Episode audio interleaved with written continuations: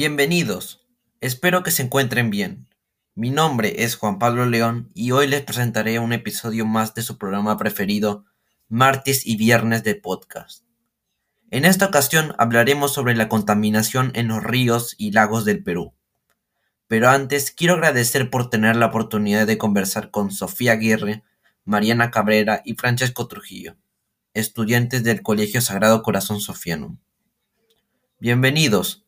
Sabemos que la pandemia ha afectado al cuidado de los ríos y lagos. Primero Mariana, luego Sofía y por último Francesco. ¿Nos podrían comentar más sobre ello? Sí, pero antes debemos agradecerle por la invitación. En cuanto a su pregunta, la contaminación sí ha empeorado por la pandemia. De hecho, según la Organización de las Naciones Unidas, desde el año pasado, el uso de plástico se ha disparado de manera asombrosa y su aumento ha sido tan grande que los sistemas de reciclaje han colapsado en algunos países. Si las personas siguen contaminando, más del 70% de este plástico terminará tirado en océanos y vertederos. Por otro lado, tomando como ejemplo el río Rímac, este río mejoró en su coloración y su autodepuración en cuarentena. Sin embargo, desde que se levantó la cuarentena ha vuelto a mostrar signos de contaminación. Afortunadamente, el coronavirus no se transmite por el agua, pues su carga viral es demasiado baja. Tampoco es capaz de infectar a través de la vía oral y los sistemas de potabilización actuales son suficientes para reducir el riesgo de contaminación de las aguas por este agente infeccioso. Muchas gracias por comentarnos. Y ahora que sabemos que la salud de los ríos corre mucho peligro, Sofía, bienvenida. ¿Nos podría explicar por qué se produce la contaminación del agua? Primero, deseo agradecer por la invitación. Algunas de las causas más comunes son los desechos industriales, donde miles de empresas desconocen cómo darle un buen uso a este recurso y vierten productos químicos y contaminantes de sus procesos industriales a los ríos. El aumento de las temperaturas, donde las fuentes de agua llegan a disminuir en cuanto a su cantidad de oxígeno y el uso de pesticidas en la agricultura, porque la mayoría de procesos agrícolas emplean fertilizantes y productos químicos para el cultivo de alimentos.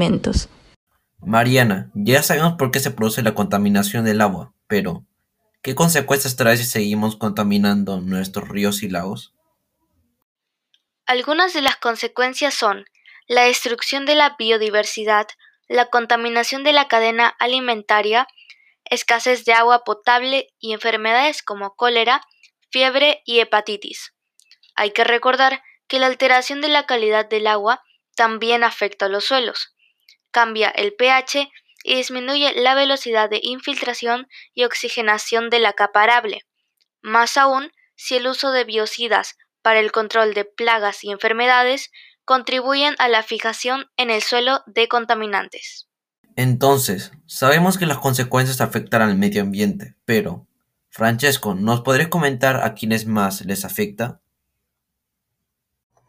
Esta problemática afecta a nuestros recursos naturales, por ejemplo, nuestra flora, fauna y suelo, pero también nos afecta a nosotros, los seres humanos.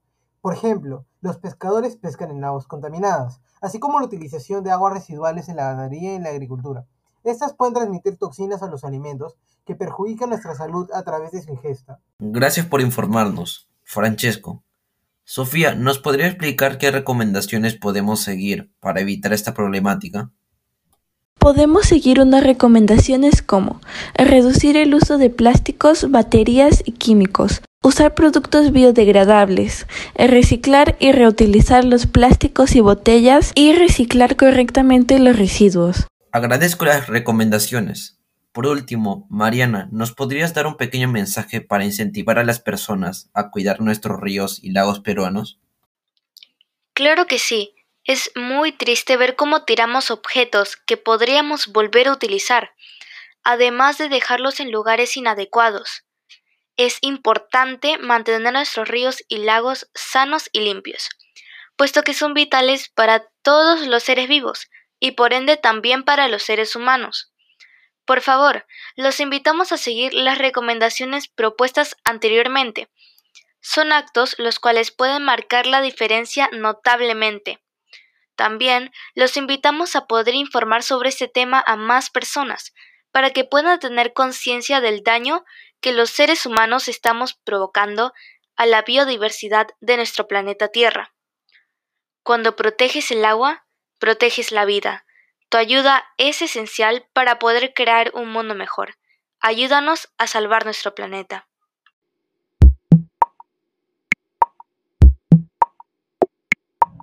Agradezco a nuestros invitados por poder asistir y comentarnos sobre este tema, del cual es muy importante tener conocimiento. Nos despedimos y los invitamos a suscribirse a nuestro canal, martes y viernes de podcast. Nos vemos en el siguiente episodio.